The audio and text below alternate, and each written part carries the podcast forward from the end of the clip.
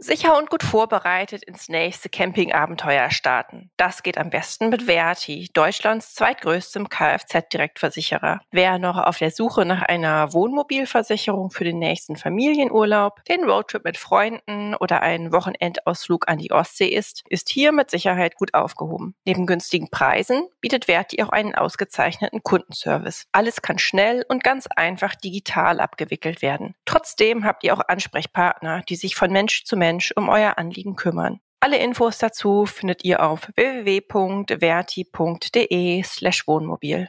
Verti. Genau deine Versicherung. Und jetzt ganz viel Spaß mit dem Podcast. Hauptsache raus, der Outdoor-Podcast. Hallo zusammen, ihr hört Hauptsache raus, den Podcast des Outdoor-Magazins. Ich heiße Katharina Hübner, bin Redakteurin bei der Outdoor und moderiere auch heute wieder die Sendung, in der wir uns passend zur beginnenden Campingsaison mit Zelten beschäftigen. Mit Fragen wie, wie finde ich das richtige Zelt? Was darf ein gutes Zelt kosten? Was gibt es für Neuentwicklungen auf dem Markt? Und all diese Fragen wird gleich mein Kollege aus der Test- und Ausrüstungsredaktion Boris Gnielka beantworten. Hallo Boris. Hallo Katharina. Boris, du machst das Ganze ja schon echt lange jetzt, also Zelte bei uns für die Outdoor-Testen. Was meinst du, auf wie viele Zelte kommst du in deinem ganzen Leben, also die du schon getestet hast? Gut, wir haben ja jedes Jahr immer einen recht großen Zelttest ähm, äh, in der Outdoor und auch noch einige, die wir so für unsere Rubrik Tested on Tour, ähm, also auch einen Praxiseinsatz quasi in den Urlaub mitnehmen und dort auf Herz und Nieren überprüfen. Und das mache ich ja nun schon seit 21 Jahren. Und wenn man das grob hochrechnet, komme ich da so auf 250, 300 Zelte sind es dann schon. Ähm, wobei ich die Zeit davor auch nicht inaktiv war, sondern auch schon als Student äh, liebend gerne Zelte mit auf meine Touren genommen habe. Meistens auch ähm, alle zwei, drei Jahre was Neues mitgenommen habe, weil ich mit dem Alten nicht zufrieden war. Und das ähm, ging dann zwar gerade als Student ordentlich ins Geld, aber ähm, mhm. das war es dann doch oft wert, weil Zelte sind einfach was wahnsinnig Großartiges, wenn man auf Trekkingtour ist. Ähm, ja, ist ja so ein kleiner man, so kleines heimliches Schneckenhaus, was man dabei hat, in dem man sich geborgen fühlt. Und ich finde, dass es eines der wichtigsten Ausrüstungsgegenstände überhaupt ist. Hat sich dann seit damals sehr viel getan? Ja, also seit vor 20 Jahren, da ja, hat es wahrscheinlich richtig ja. große Sprünge gegeben, oder?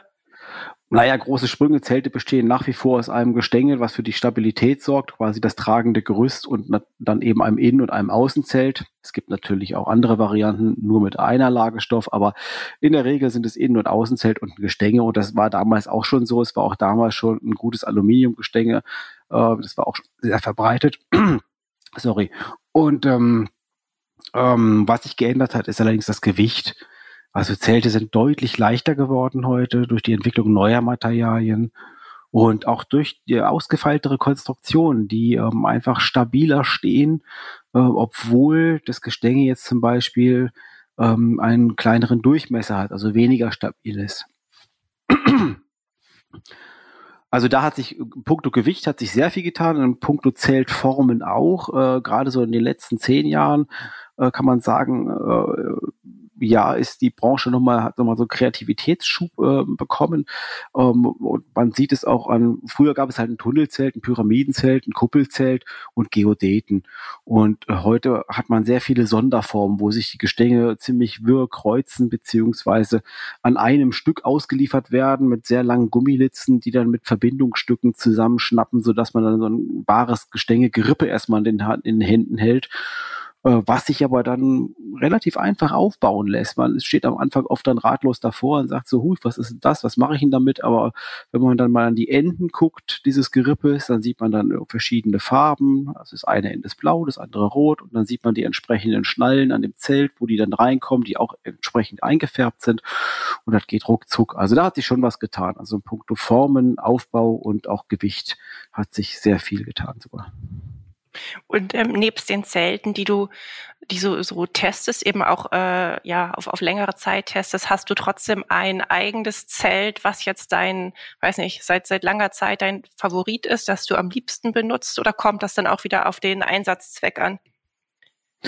Natürlich hängt es immer vom Einsatzzweck an, da ich aber ein ausgewiesener Zeltfan bin und ähm, wie gesagt, früher auch schon das Gros meines Budgets in Zelte versenkt habe. Ähm, komme ich mit einem Zelt nicht aus. Also das ist, ähm, man macht ja auch unterschiedliche Touren. Also was ich, wenn ich jetzt so auf Bikepacking-Tour bin zum Beispiel, dann nehme ich halt sehr gerne ein sehr leichtes, kleines ähm, Zelt mit, mit sehr kurzem Gestänge, was ich vorne dann äh, quasi am Rennlenker auch noch befestigen kann. Da gibt's ein sehr schönes von Big Agnes, das wiegt keine anderthalb Kilo und das reicht vollkommen aus ähm, für Bikepacking-Touren. Wenn ich in die Berge gehe, alleine in die Berge gehe, auch im Winter, dann kommt ein kleines Kuppelzelt von Hilleberg mit. Das Swolo heißt das zum Beispiel. Das habe ich auch schon seit ja, seit es das gibt eigentlich, also schon seit über zehn Jahren kommt es immer wieder mit. Es ist nicht das leichteste, aber es ist extrem stabil und sieht wunderschön aus finde ich ein sehr wichtiger Aspekt bei Zelten, dass sie auch hübsch aussehen. also nicht von innen, sondern von außen, wenn man sie dann fotografiert.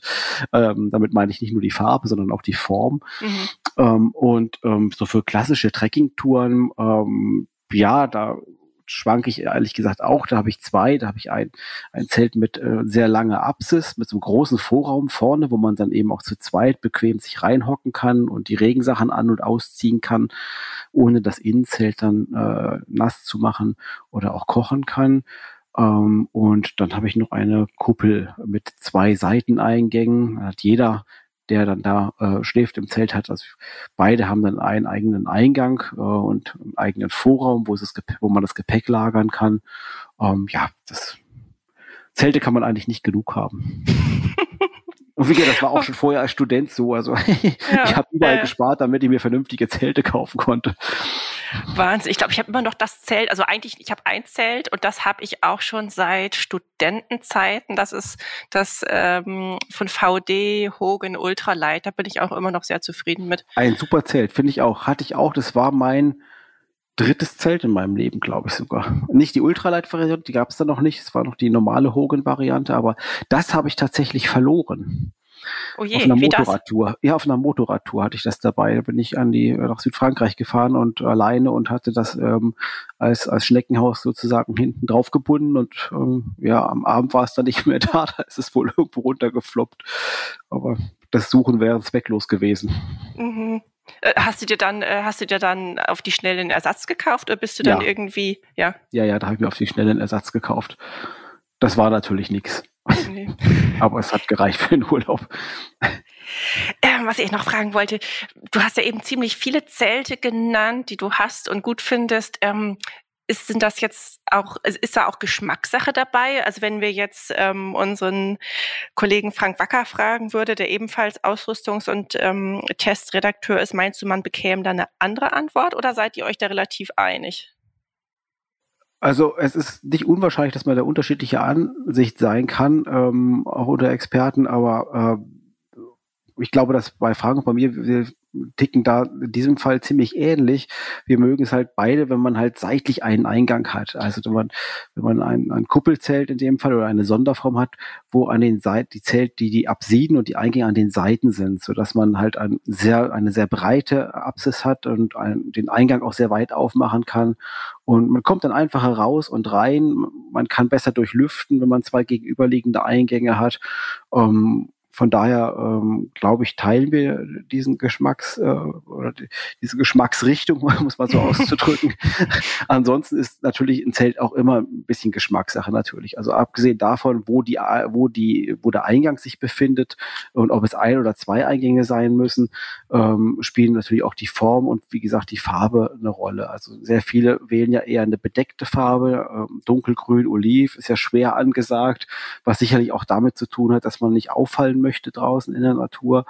Ähm, also ein solches Zelt käme für mich nie in Frage. Also auch nicht, wenn ich in Deutschland zelte. Ähm, das sieht furchtbar aus und ähm, man möchte das Zelt ja auch irgendwie hübsch fotografieren und außerdem erweckt man ja gerade mit so einem tarnfarbenen Zelt schnell den Eindruck, dass man sich verstecken muss, dass man irgendwie ja illegal unterwegs ist. Und wenn man ganz dreist ein knallrotes Zelt irgendwo auch hier auf der Schwäbischen Alb oder im Schwarzwald hinstellt, ähm, dann ja, ist es irgendwo auch ein Ausrufezeichen nach dem Motto, ich bin mir eigentlich keiner Schuld bewusst, ich tue hier nichts Illegales, was ja nicht ganz richtig ist. Ich wollte gerade sagen, das stimmt. Ja, ja, aber offiziell erlaubt ist es nicht, das ist schon richtig. Aber andererseits, ähm, ja, man, ähm, ich glaube, das ist, äh, also ich habe auch noch nie Probleme bekommen. Im Gegenteil. Also da, man, ich werde zwar schneller entdeckt, es kommt öfter mal vielleicht ein Wanderer dann vorbei und fragt, aber die meisten sind dann eher richtig, also finden das eher witzig und, und, mhm. und ähm, freuen sich darüber. Andere fragen auch, ähm, wie weit ich noch gehe und ob ich das öfter mache und das ist ja eine schöne Sache, ist so zu zelten. Man kommt dann schnell ins Gespräch.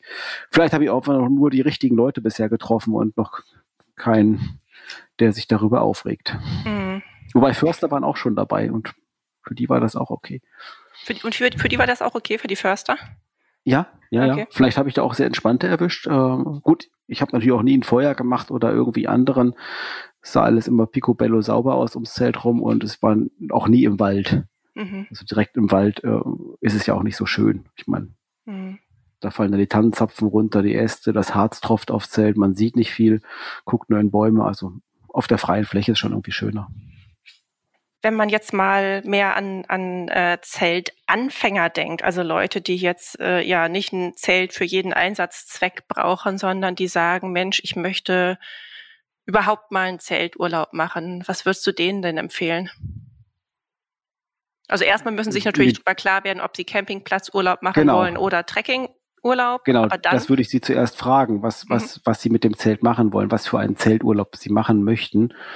Und ähm, je nachdem, äh, was dann rauskommt, ob sie eben lieber in der Ebene unterwegs sind, wie jetzt zum Beispiel in Skandinavien, Schottland, also in, in Gebieten, wo man sehr viel Platz hat, sehr viele schöne Zeltplätze findet, äh, aber nicht viele Höhenmeter bewältigen muss, den würde ich dann eher empfehlen, ein Zelt zu nehmen, was eben auch ein bisschen mehr Komfort und Platz bietet.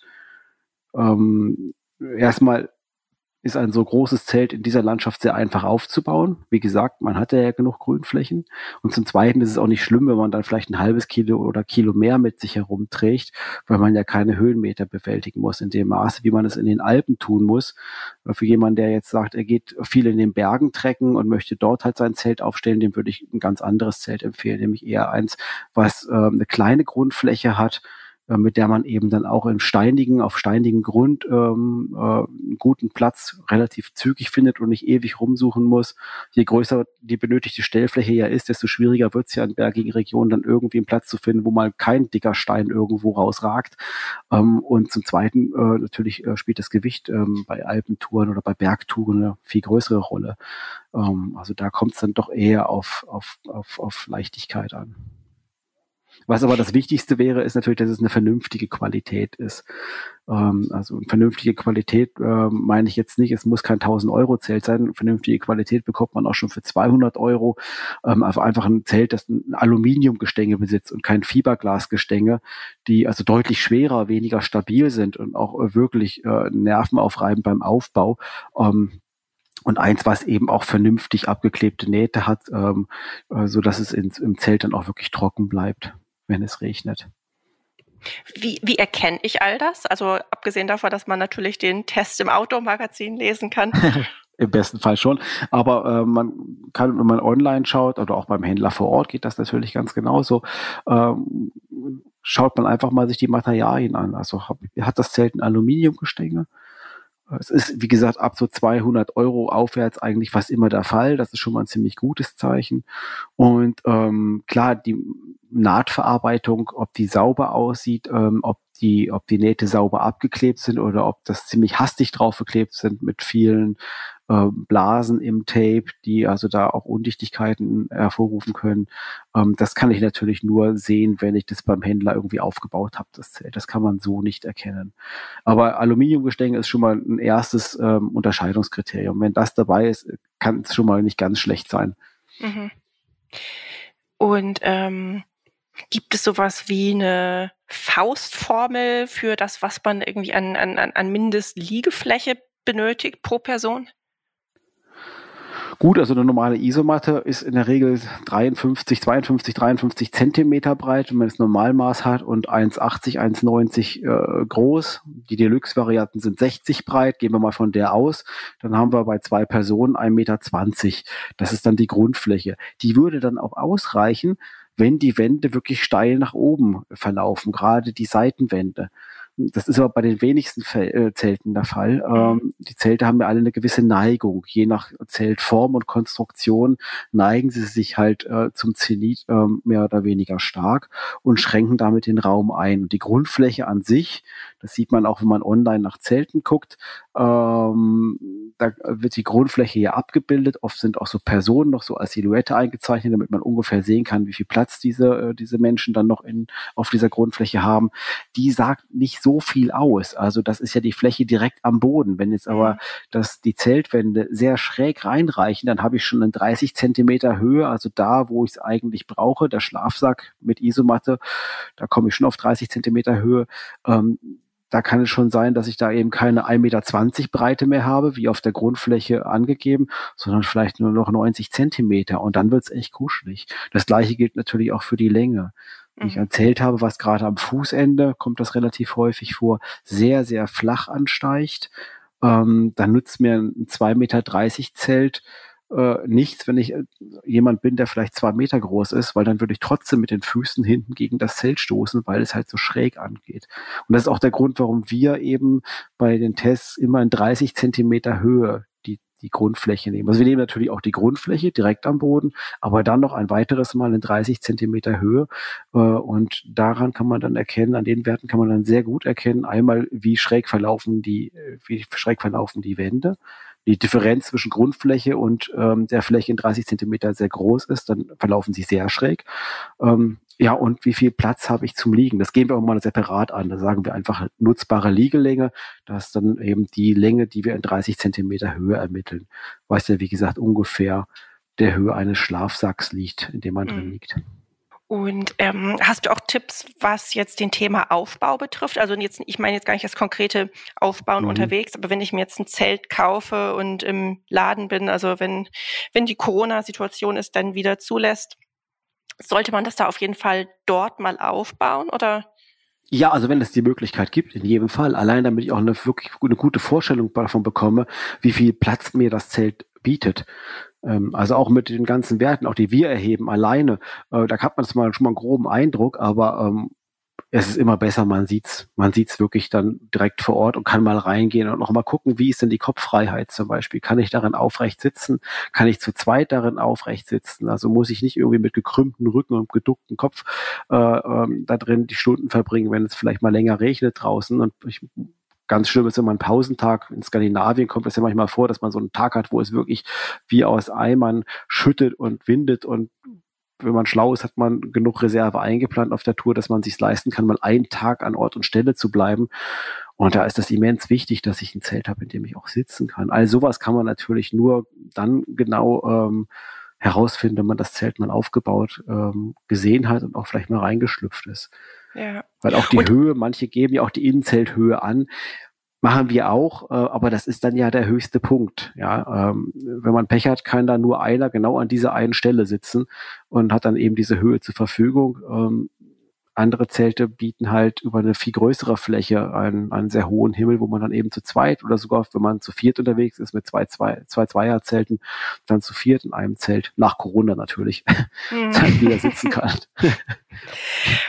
Und wie ist es mit dem Thema Kochen? Also in der, in der, in der Apside vorne, wie, wie finde ich daraus, welchen Platz ich brauche? Naja, also generell wird davon ja abgeraten, allein wegen der Kohlenmonoxidgefahr und die ist auch wirklich gegeben. Also äh, wenn man im Zelt kocht, muss man nicht nur aufpassen, dass man dass man auf keinen Fall irgendwie den Zeltstoff anschmürgelt, weil der ist im Nu weg, da hat man im Nu ein Riesenloch drin und wenn man Pech hat, äh, kann das auch noch ein bisschen weiter schmürgeln und sich reinfressen, ähm, sondern man muss auch wirklich gucken, dass es richtig gut belüftet ist, also dass man Nee, nee, ich meinte Abzug eher in der Apsis, also wenn man vorne auch vorne mhm. aufgemacht hat, aber so, dass man noch so ein bisschen, ja, so, weiß nicht, so ein bisschen windgeschützt ist.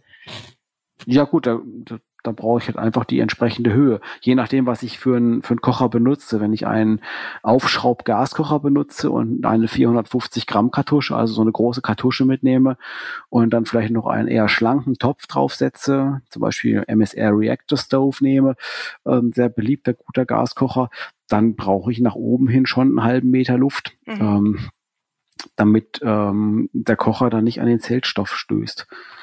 Wenn ich aber einen kleinen, niedrigen ähm, Gaskocher oder Benzinkocher habe, der ähm, mehr oder weniger knapp über der Grasnarbe steht und habe einen breiten, niedrigen Topf, dann sieht es anders aus.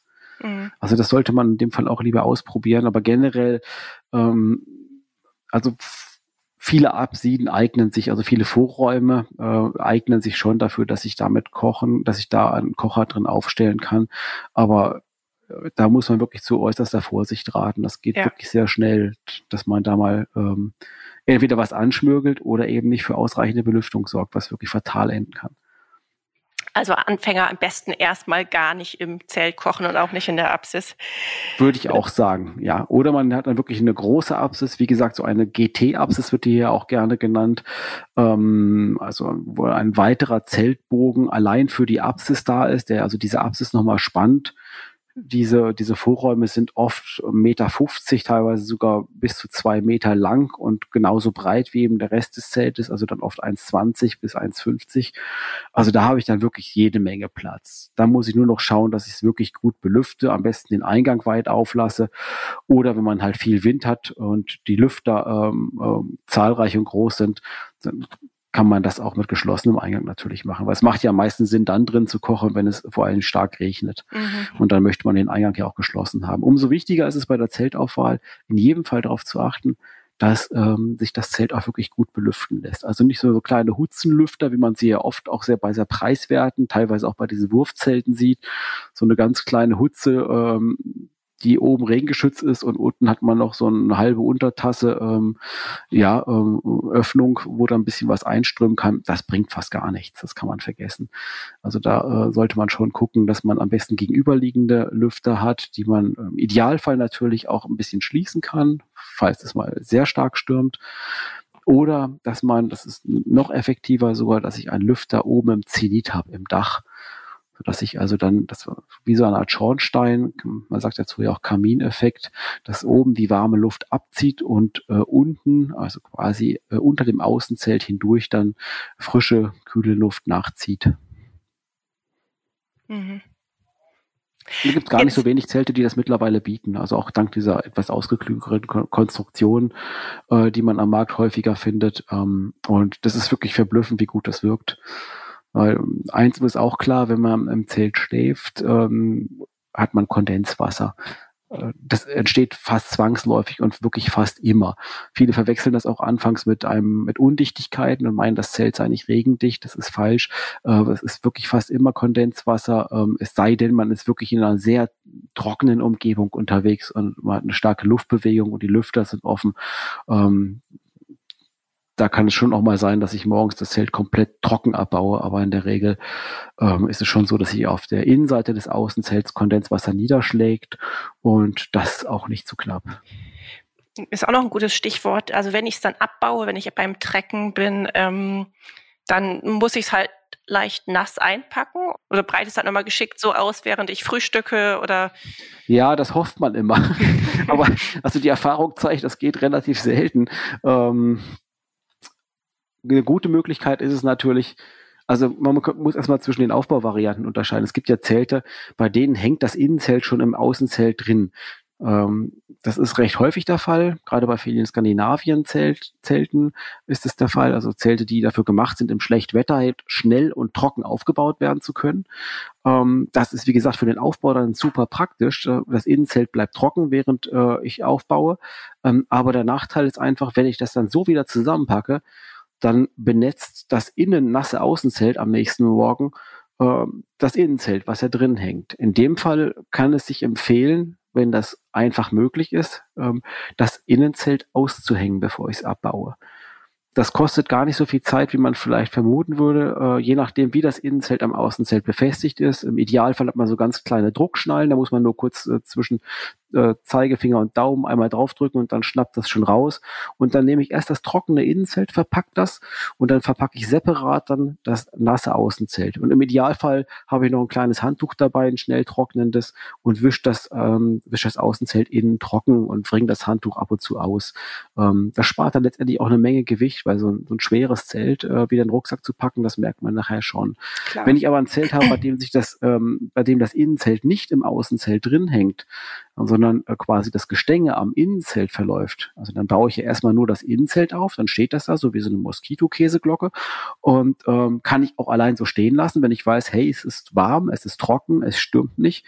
Das ist eine schöne Sache, dann kann ich sehr luftig da drin übernachten und sehe im Idealfall, wenn der Stoff dünn genug ist, äh, sogar den Sternenhimmel äh, im Schlafsack liegend. Ähm, und dann muss ich aber, wenn ich dieses Innenzelt aufgebaut habe und weiß, es könnte vielleicht regnen, ähm, dann muss ich das Außenzelt nochmal separat rüberschmeißen.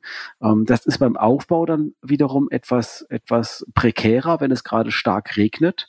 Ähm, weil in der Zeit, wo ich das Innenzelt erstmal aufstelle, wird das ja schon mal nass und dann ist auch der Boden nass. Und wenn ich das Außenzelt rüberwerfe, ja, ähm, ist es meistens dann schon zu spät, wenn, zumindest wenn es stark regnet.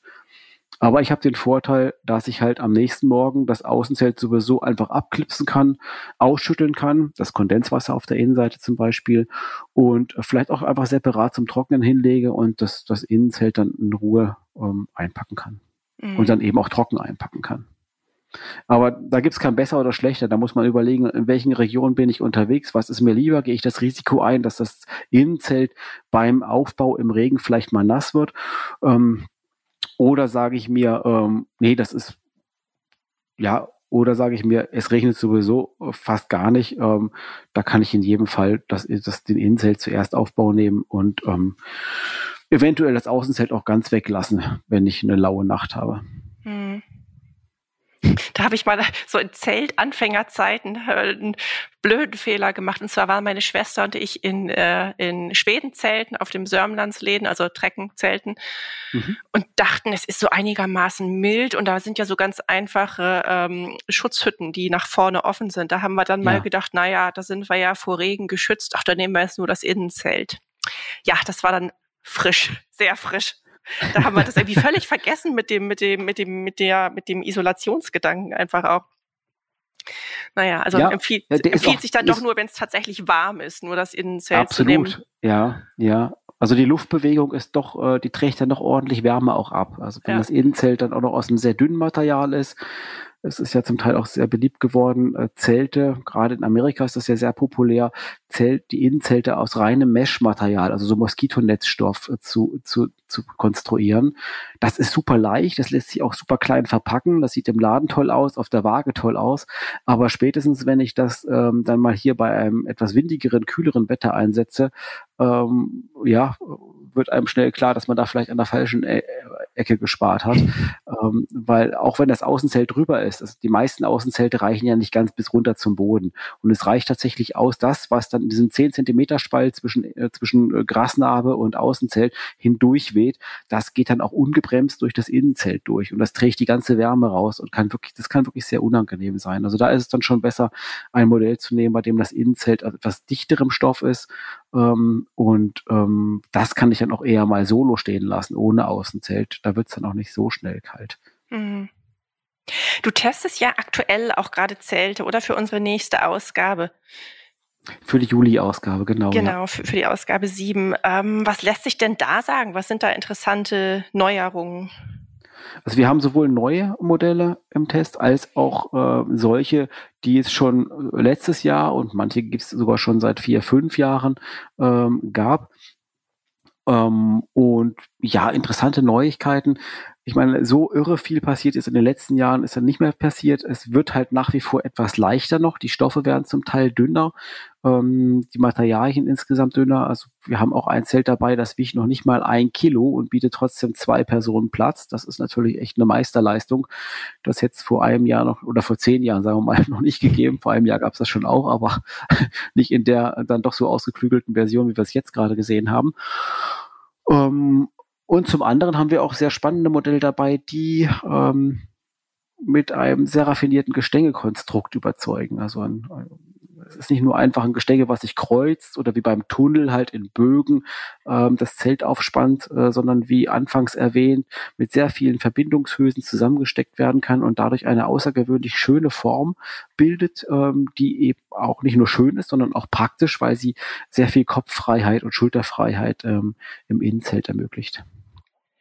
Und äh, jetzt sagen wir mal, junge Menschen oder, oder Leute, die anfangen mit dem Zelten, äh, finden da auch ein gutes, günstiges Modell oder?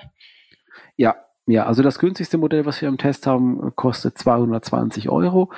Ähm, und das können wir auch rundherum empfehlen. Das ist ein mhm. richtig gutes Teil.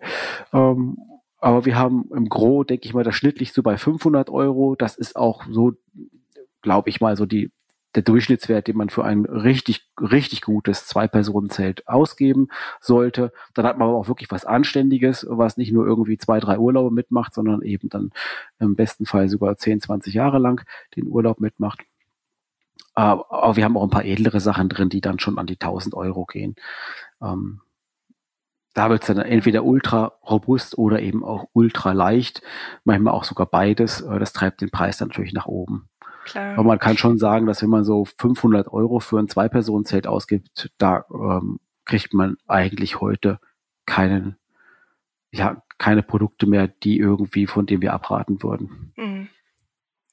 Nebst all diesen Eigenschaften interessieren sich ja auch äh, immer mehr Menschen, immer mehr Outdoorer für den ökologischen ähm, Fußabdruck von Produkten, die sie kaufen. Kannst du dazu was sagen mit Blick auf Zelte? Ähm, ja, der ist nicht gut. Okay. Hm, der, ja. ist, der, der, ist deswegen nicht gut, weil es natürlich äh, sehr viel Stoff ist, der da verarbeitet wird.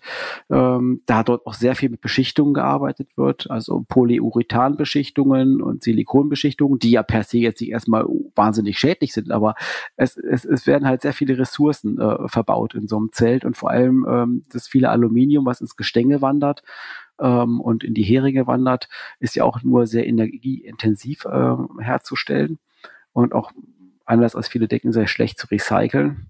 Ähm, was sich ein bisschen getan hat in letzter Zeit, ist, dass Hersteller dazu übergehen, das Gestänge zumindest mal nicht ganz so umweltschädlich äh, zu anodisieren, äh, also zu eloxieren. Äh, dadurch äh, kriegt ja die Oberfläche von Aluminium, kriegt ja durch Eloxierung ähm, eine andere Farbe einmal. Das sieht hübscher aus. Es wird auch ein bisschen glatter und gleitet dann besser beim Aufbau durch die Gestängekanäle. Aber es härtet vor allem ja auch die Oberfläche, sorgt für also eine Härtung. Und das war bisher immer mit sehr, ähm, mit sehr hohem Energieaufwand verbunden dieses Eloxieren und ähm, auch mit, mit einer sehr hohen Abwasserbelastung, weil das ein Säurebad ist, ähm, in dem das geschieht.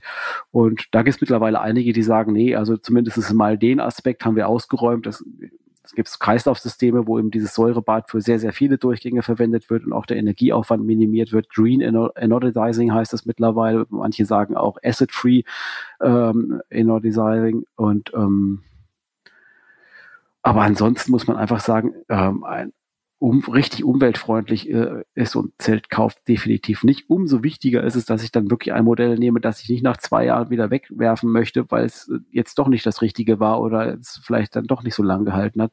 Ähm, das gilt ja für viele Produkte. Je länger ich sie benutze, ähm, desto mehr verteile ich letztendlich ähm, den Einsatz der Ressourcen, die bei der Produktion eben ähm, angefallen sind, ähm, auf, auf, auf eine lange Nutzungsdauer und oder ich kaufe es gebraucht, das geht natürlich auch. Oder ich verkaufe es danach wieder, das ist auch mhm. in Ordnung. Aber eine lange Nutzungsdauer ist eigentlich das, was ich ähm, als Konsument am ehesten noch für die Umwelt tun kann. Und das trifft bei Zelten ganz besonders zu. Mhm. Und äh, zu einer langen Nutzungsdauer gehört ja auch, dass ich vielleicht so kleinere Sachen mal selbst repariere. Was kann man denn da beim, gerade beim Zelt selber machen und in welchem Fall schickt man es dann doch besser ein und lässt wirklich Fachmänner ran? Beim Zelt kann man relativ viel machen. Ich meine, was ja kaputt gehen kann, ist einmal das Gestänge. Ähm, wenn es sehr stark belastet wird, zum Beispiel im Sturm oder weil ich vergessen habe, äh, es abzuspannen abends und ähm, äh, dann vielleicht auch jemand mal gestolpert ist, vielleicht auch und auf das Zelt gefallen ist oder so, ähm, dann brechen ja diese Aluminiumgestänge ganz gerne. Und ähm, jeder Hersteller legt mittlerweile, ähm, das hat jetzt auch zumindest jeder Hersteller, den wir jetzt im Test hatten in der aktuellen Ausgabe, legt eine Reparaturhülse bei. Das ist also ein ein, ein Stück Gestänge, was ein bisschen größer ist vom Durchmesser als das Gestänge selbst. Ähm, und das schiebe ich dann quasi als Schiene über diese Bruchstelle. Dazu muss man die Bruchstellen natürlich so ein bisschen angleichen, weil Gestänge bricht ja nicht einfach so durch, ähm, sondern es knickt ja sozusagen ab und verbreitert sich dann an einer Stelle. Das muss man so ein bisschen ähm, mit der Kombizange, entweder so mit dem Tool oder mit dem, mit dem Stein halt ein bisschen so hinklopfen, dass diese Hülse drüber passt. Und dann schiebe ich diese Hülse drüber und dann habe ich dieses Gestänge geschient und das kann ich auch weiter benutzen. Und wenn ich dann zu Hause bin, kann ich auch beim Hersteller nachfragen, ob er mir ein Ersatzsegment schickt. Dann muss ich auch nur dieses eine Segment, also so ein Gestängebogen besteht ja aus mehreren Segmenten, ähm, die mit so einer Gummilitze verbunden sind. Und äh, ähm, diese Gummilitze kann man an den Enden öffnen, kann man lösen und dann kann man das defekte äh, Segment, also die beiden halben Stücke, die da jetzt noch übrig sind, die kann man dann austauschen ähm, durch ein neues. Also das kann man auf jeden Fall sich dann auch zuschicken lassen. Das gehe ich mal davon aus, dass das die meisten Hersteller auch ähm, auf Lager haben oder besorgen können. Ähm, anders sieht es aus, wenn ich jetzt den Stoff beschädige. Das kann beim Boden ja relativ einfach passieren, wenn ich jetzt ein leichteres Zelt habe, gerade mit einem dünneren Boden und habe spitzere Steine oder, oder ähm, Äste vielleicht auch, die blöd abgebrochen sind. Ähm, die können sich schon mal in diesen Boden reinbohren. Wenn es nur kleine Punktierungen sind, dann äh, reicht so ein Tropfen Seam Grip oder Sealnet, ähm, mit dem ich das dann reparieren kann. Also das muss ich nur ganz kurz auftragen, 24 Stunden lang warten und ähm, dann ist diese Stelle quasi versiegelt. Ähm, also Sealnet nimmt man für silikonbeschichtete äh, Materialien. Das trifft beim Boden in der Regel nicht zu, nur bei sehr wenigen. Beim Boden ist es meistens eine PU-Beschichtung und dafür brauche ich dann das Seam Grip heißt das. Ähm, das wird von der Firma Netgear hergestellt und das ähm, soll jetzt keine Schleichwerbung sein, aber es ist einfach definitiv seit vielen, vielen Jahren der Standard bei der Reparatur, hat sich vielfach bewährt, auch bei uns hier im Einsatz. Ähm, kostet echt wenig, ich weiß nicht, 10 Euro so eine Tube und damit kann man sehr, sehr viele Löcher flicken. Da ein Tropfen drauf. Wenn das Außenzelt kaputt ist oder auch das Innenzelt oben weiter eingerissen ist, da ähm, kann man entweder Flicken nehmen. Viele Hersteller liefern die sogar mit den Zelten mit. Äh, so ein kleiner Satz verschiedener Flicken, einmal für den Boden, für größere Löcher, die man mit so einem Tropfen Seam Grip oder Sealnet eben nicht mehr flicken kann, ähm, aber eben auch für das Moskitonetz, für den Innenzeltstoff und für das Außenzelt. Und manche Flicken sind selbstklebend, ähm, die kann man dann einfach relativ einfach da draufkleben, es muss natürlich trocken sein und fettfrei das Ganze. Ähm, und andere benötigen doch einen speziellen Kleber, den man aber auch sonst im, im Zubehörfachhandel bekommt. Also man kann da wirklich fast alles reparieren, kann man sagen. Also es, okay. wenn man wirklich irgendwas ausreißt, was Größeres, ein Heringsschlag Auflauf oder sowas, aber das kommt praktisch eigentlich nicht vor. Dann sollte man es vielleicht auch ähm, einschicken oder vorher den Händler auch fragen, ob das möglich ist, das dann zu tauschen. Äh, vielleicht ist es ja auch möglich, dass man dann nur das Innenzelt tauscht, nur das Außenzelt tauscht. Hilleberg bietet zum Beispiel den Service an, dass man die Bodenwanne komplett ähm, ersetzen kann. Man Zelte sehr lange benutzt, ähm, dann nutzt die sich natürlich gerade auch die wasserdichte Beschichtung auf der Innenseite, die wird dann ja irgendwann abgerieben und wenn das Zelt dann wirklich nicht mehr dicht ist von unten, dann ähm, bietet zumindest Hindelberg diesen Service an, dass man dann eben die Bodenwanne austrennt und eine neue einsetzt. Da das hier alles in Europa gefertigt wird äh, bei der Marke, ist das natürlich auch sehr zügig möglich. Also da muss nichts nach Asien geschickt werden. Mhm. Was wahrscheinlich auch nicht ginge. Also ich glaube, ähm, das äh, ist eher eine Ausnahme, dass man den Boden komplett auswechseln kann. Aber wie gesagt, mit Flicken kann man sich super behelfen. Also das, äh, damit kriegt man eigentlich jedes Problem wieder in den Griff. Gut. Ähm, wir kommen auch schon langsam wieder zum Ende. Haben wir noch irgendwas vergessen, was, was äh, Zeltfans oder werdende Zeltfans wissen sollten? Vielleicht, dass man ein Zelt nicht nass äh, lagert. Ich glaube, das ist fast selbstverständlich. Nicht sollte man ja irgendwie für längere Zeit nass lagern, aber bei Zelten trifft das ganz besonders zu. Äh, die sind ja gerne auch mal feucht. Ähm, also es lohnt sich immer, mache ich selber auch, seit, seit, seit ich Zelt überhaupt, wenn man zurück ist von der Tour, gerade von einer längeren Tour, das Zelt zu Hause wirklich nochmal im Wohnzimmer oder wer den Platz auf, wenn eine Terrasse hat oder so, irgendwie nochmal draußen aufzubauen, wo es wirklich trocken ist, wo der Boden trocken ist und, und es da einmal vielleicht nochmal zu untersuchen, ähm, auszuschütteln, also auch von Sand und Resten zu befreien, sodass da nichts schmürgeln kann ähm, und ähm, richtig gründlich trocknen lassen. Und ähm, am besten auch luftig verpacken. Also nicht in so ganz engen Packsack reinstopfen, schon gar nicht, wenn ich weiß, das Zelt benutze ich jetzt ein Jahr gar nicht mehr. Ähm, dann ist es schon besser, man packt das Zelt so ein bisschen luftiger ein. Also man Ach, luftig, luftig, ne? Ich habe gerade luftdicht verstanden und dachte, nein, nein, nein, das kann ja nicht, nee, also das Gegenteil nein, nein, luftig, luftig nein, nein, nein. luftig. Also etwas offener, einen, einen größeren Sack nehmen oder einfach, wenn man in einem, in einem, Keller irgendwo eine Ecke hat, im trockenen Keller bitte eine Ecke hat, dann kann man das auch da natürlich dann wunderbar hinpacken. Ja, Gut, ansonsten ähm, findet ihr auch jede Menge Zelttipps noch auf unserer Website www.outdoor-magazin.com slash Zelte. Den Link setzen wir natürlich auch noch in die Show Notes. Und ähm, ja, wie wir schon ein paar Mal unauffällig erwähnt haben, in der Ausgabe 7 äh, kommt dann der große Zelttest. Äh, Boris, ich danke dir ganz herzlich. Ja, nicht zu danken, gerne. Und äh, was ist dein nächster Zeltplan, Campingplan?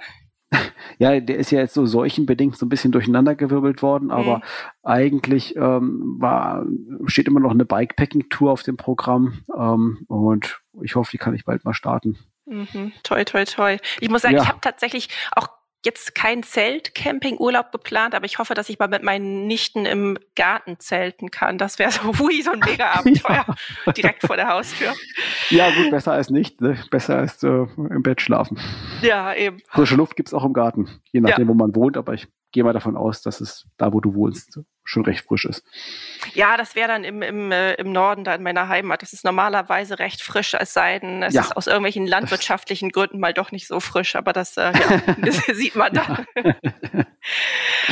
okay, ja gut. Dann ähm, sind wir jetzt tatsächlich am Ende angelangt und wenn euch unser Podcast gefällt und ihr ihn gerne regelmäßig hören wollt, abonniert ihn doch gerne gleich hier oder auch unsere Newsletter auf www.outdoor-magazin.com und ihr findet uns natürlich auch gedruckt am Kiosk oder per Abo im Briefkasten und auf Facebook und Instagram. Bis bald dann. Ciao.